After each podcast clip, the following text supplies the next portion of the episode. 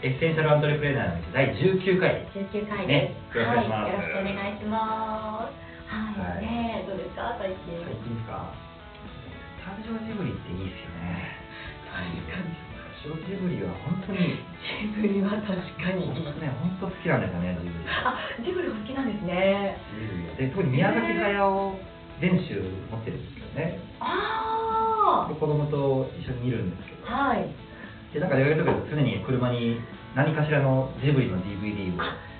あの持っていくんですよねうでーん。今日何見るみたいな感じで子供に聞いてすごいはいジブリで毎回違うんですよねへえ、いろんなジブリを。そうだからだからジブリ作品をもう何回も見てますねだからねでへえ。あのーおすうんすめのような感じだよねあ見れば見るほど、うんもうなんかいろんな視点がねこう見えてくるあへここのえ。作品はこれやりたかったんだなみたいなねこう一回じゃ分かんないんわかですよんないの。はい深いから。そうえジブリのどんなところがお好きなんですか、うんまあ、すごい本質的なことをね言ってくれるとこです ねうん確かにこういろいろメッセージがね入ってるんですよあへのねそうジブリでジブリを語る会っていうのをやってもいいんえじゃいやないかっていうでも結構人集まるんじゃないですかねなんかやってもいいですよねやってもいいですはかいそれ私行きますよ そうジブリはね、本当だからそのいろいろメッセージが込められてて、あってそうだからうんね、だからなんか一回二回でね、こう終わってしまってる人はね、もったいない。あの一回の作品あ、そうだから例えばうんラピュタとかね、ラピュタ一回見紅の豚とかね、あなんあーかそうそういうのもやっぱり一回じゃなくて、まあ一回見たから見見た気になってる人が結構いると思うんうんですよね。うんうでないんとそれは見てないと入んないですね。ジブリになはい。まあ三回は見ないといけないと思いますね。最低最低ですか最低三回。へでえ3回でやっとなんかこう概要がつかめるとかねでへもっと見たが方が細かいところの部分がね見えてきますよね、そうなんではいすねでもやっぱそのへえまあ、ラピュタとかトトロはねもう子供の時から僕見てるんで、うんうんうん子供の時に見たその印象と、はい大人になってから見た時のその印象って全然やっぱり違うし見る着眼点も全然違うので、そっか、はいでも子供の時に見たからと思ってなんかあのうちの息子と見たりするんですけど流し見になっちゃってたそうこそうなんですよとすごい真剣に見てらっしゃ真剣に見ますようん真剣っていうかまあそういやもうなんかね真剣にいやでも2時間ぐらいあるから、その主張ずっと続かないじゃないですか。はいああそうですだかよらねその強きによってそのなんかね、あああここをすごい重点的に見るとこもあれあどば、こにこうアンテナが今立つのかなみあたいなりますよね。だからね。ありますよねあとビジネスにちょっとから教えてもらったみたいなことって心から教えてもらったことはないかもしれないですけど、うんあのまあラピュタとかナウシカとかね、あの風立ちぬとかいろいろこうやっぱり考ああえさせられますよね。ありラますよねピュタはやっぱりそうですね。風立ちぬもいいですよね。いいやつもうん、うん、あ、あ知ってるか、かなでどうだったかな。ちょっとでも動揺の方が大きいね。だからねはい。永遠のゼロとね風立ちをセットで見た方がいいですね永遠のゼ永遠のゼロロ。と確かに見てないかも。永遠のゼロはあの映画はね岡田准一が、まあ、主人公で戦争の話。そうそうそうゼロ戦の話なんですあ、あけれどジブリあそう違う関係ないですけど要はあ、の風立ちぬっていうのはゼロ戦を作る話なんですよね作るまでの話なんですゼロ戦って何でしあたの戦争の時に使われた日本が作ったね飛行機。はい戦闘うん機なんですけど、うんうんうんそれを作るあの堀越二郎っていう人がいるんですけど、あの三菱ですね関係のあ、会社の、うんで話なんですけどでそそうなんだのゼロ戦を操縦してるね、はいあのあれが岡田准一岡田のね准一映像ゼロでだからそのセットで見るとこうその同じ両面の立場が見えるの同でじ事象に対しそうそうて、そうそうどんな側面が。すごくいいですねセットで見ると、まあ、全部ちょっと離れちゃいますけどねあのそう今日は。ジブリだがからこれ見た人。はもうちょっとまずね見たくなる。風立ちぬを見てほしいですね意外とね風立ちぬってみんなねスルーしてる人が多くてそうかでもも。宮崎駿最最最後の作品ですよ風立ちぬはあ、あれが最後なんそでうなんですすね。最後の作品ですよでも私、あの、そんなに、あの、スルメみたいな味わっては見てないんですけそうど。味わってください味わった方がいいですね。見ちゃうと、こうってだっなりてますね。スルメ一回だけ噛んで終わらないくないですか確かにそれ最後まで噛みますよねジブリをじゃあ最後まで噛んでないですね今だから今ねちょっと甘噛みして終わってるみたいなすいませんちょっと衝撃的なこと言ってるんですけどね、5分経ちましたいや書いてくださいねまだもうそろそろ本題行った方がいいんじゃないそうだからみんなねスルメをね甘噛みしてるんですようんうんいやジブリをねそうですね甘噛みしてるだけなんですうんもっとねよくないでちすゃんよとね最後まで噛んで飲み込んでくださいうんしっかりとこうインストールしていただそういってていうねこうジブリ熱が伝わったところでちょっと そうそうそう本題をね3回はこう見ましょうっていう今日話話です3回はまだちょっとまだあれですね、うんまあ、唾液がちゃんとそのスルメに絡んだ絡んでないんでそううんだからちゃんと飲み込むまでは5回は見ないでくださいねそうですはいねということでははいはいで今日は、はい。 ね本題の方入っていきましょうか本当そうですよね。本題はね本題ははいえっとマネージメントの話ですねマネージメントの話だそうマネージメントでまマあネージメントの話を重要なことっていうことでねうんまあ、ちょっとその実際の顧問で入ってるお客さんとかね、はいこういろいろまあ話していく中で、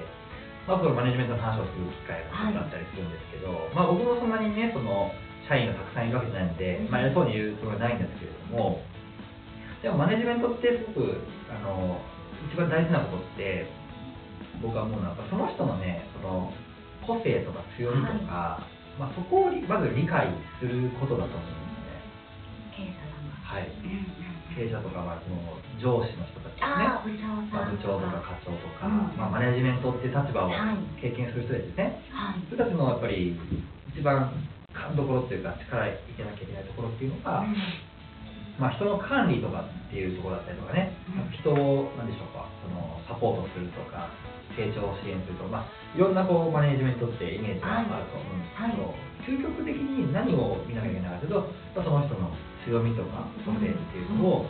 把握するところですね。うんうんうんそれができないとマネジメントってやっぱり効果を発揮しないですね。でもまずタスクから入っちゃいがちだと思います。うんそうこれをやらなきゃいけないから。はこう動動いてもらうためにどうしたらいいんだろうみたいな、タスクを管理するとかね、うんなんか、うん、人を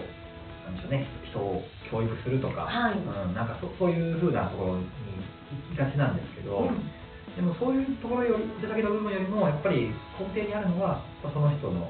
才能をどう生かすかっていう、そういう視点でマネジメントをしていかないとや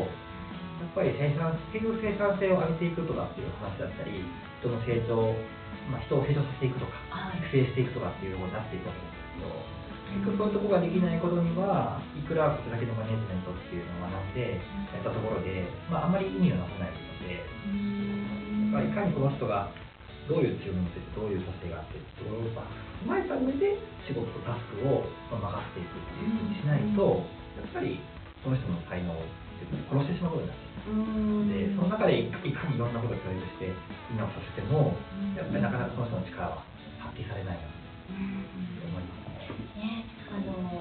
ー、前回お話ししたように、なんかこう平均化されちゃうっていうセンスあが、、そうですね。ね、そうそういうことになっちゃうのも、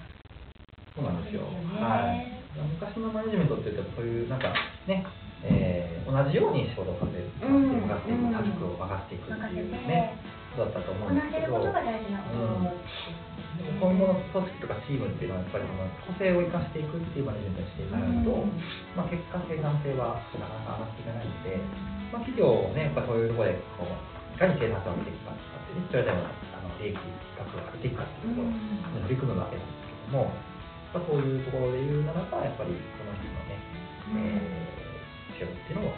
理解するっていうところの方があの結果して影響力全体の影響力っていうのはすごく高いくなるんじゃないかお仕事自体の幅が広がっていきそうですよね。なうんこれだけをあのーやろうじゃなくて、その人をまず見るから、うんあ、じゃあもっとこんなことはがい、できるんじゃないだそろううですかみたいねな。っていうふうには思いますよね、はい例えばそのお仕事だったり、こう、たまに合わせてやっていくっていうことだったうんり、あの採用の時とかってど才能ういうとこ見てますかだから本当僕もそうですねだからこの人は何が得意なんだろうなとか何が好きなんだろうなとか、へうんー、そっか。なんだろう採用からそうなんですね。あのうちにはこういう仕事があるからこの人向いてるかなとかいうの見るのももちろん大事だと思うんですけど、あそうです結局仕事をどういう仕事を任せたいかっていうところが先に来ると思うんですねみんなが、うんまあ、それはもうんういいと思うんですけど、うんでもそれに合わない人をはい採用してるケースってやっぱ多くて、はいはいはいでそれ無理やりそっちに持っていくとやっぱりその人のあの個性は発揮されないので、うんだからいかにその、まあ、ある仕事と、えーその人の、まあ、才能っていうのを、まあ、うまく組み合わせられるかどうかですね。で実際採用して使ってみたらやっぱりじゃあ違う能力があるってことが分かってくれば、はいまあそれにずっとね縛り付けるんじゃなくてできればその人を生かすような仕事を任せてた方が、まあ、会社全体としては絶対にそっちの方がいいと思うので、うんまあ、だからまあそうですね、実際そうですね、あのね、一等君なんかもそうですけど、あのやっぱりそういうとこを踏まえて仕事が任せるようにしてるので、うん、本当はこういうことややったいなとは思いつつも、でもまあ、それもそれはあれとして、まあ、ただ彼がちゃんと活かせる、活かされるね、仕事っていうのを、まあ、どうやったらこう触れるかなとかね、う任んせられるかなとか、あとまあ自分がやりたいことっていうのをどうやってこうやってもらえるようにするかっていうところは意識しながらあのやってますね。うんまあ、だからそういうふうにやっぱりしていった方が、まあ、あのなんで人を辞めてしまうかっていうと、まあ、そこですよね自分がやりたいことができないとかじ楽しくないっていうところですよねやりがいがないやりがいっていうのは結局自分が、ねえー、と自分の才能とか能力を生かせて、うんそれが承認されてはいでっていうのでやりがいが出てくるわけですよ、うんお金がたくさんもらえるよりも、そっちの喜びってすごそいう大です事ですだからよこんなねね。あのお金じゃないんですようんみんないい人材を作るためにお金で作ろうとするんですけど、うんうんお金で作るのは難しいですね、今後は。いい人材っていうのはやっぱりそこのやりがいを求めてくるので、そうなんですね。いい人材ほど。こ今後そう特にそうですよ。お金なんて別にお金稼ぐんですから、稼げるんですから今。うんうんうんうんうん。じゃあし仕事で何をやるかっていうかやりがいを追求していく、やりがいを求めていく。でやりがいがあるからだからみんな多いですよね、あの給料もっといいとこあるかもしれないけれども、はいここがやりがいがあって楽しいから仕事を続けている人、はい結構いると思うんですうね。んうんうんだからそうなっていくんですよ。やっぱり人はやりがいであの続けられるんです。やりがいでモチベーションが持続できるし、うん、そこが結局なくなるからやめたくなるし、んやめるんですね。いかに目の前の人のやりがいを作ってあげられるかみたいな。そう、そうですね。そこがマネジメントのまあ力、マネジメント力だから。ううんん究極ですね。はいでもそれそうなんですよなんかマネージメントハウスとかって考えてるともうたくさん多分あるから、うん頭こんがらがっちゃいますけど、はでもあ僕はね、だからマーケティングの専門ですけど、マーケティングとマネジメントってすごくその似てるところがあって、で結局はその人の強みとか、はい、はい、その人が何を求めてるかっていうところから全部起点が出てくるので、マネジメントはそこですよ、うんうんうんうんはい、その人の欲求がどういうところか、そういうところから全部考えて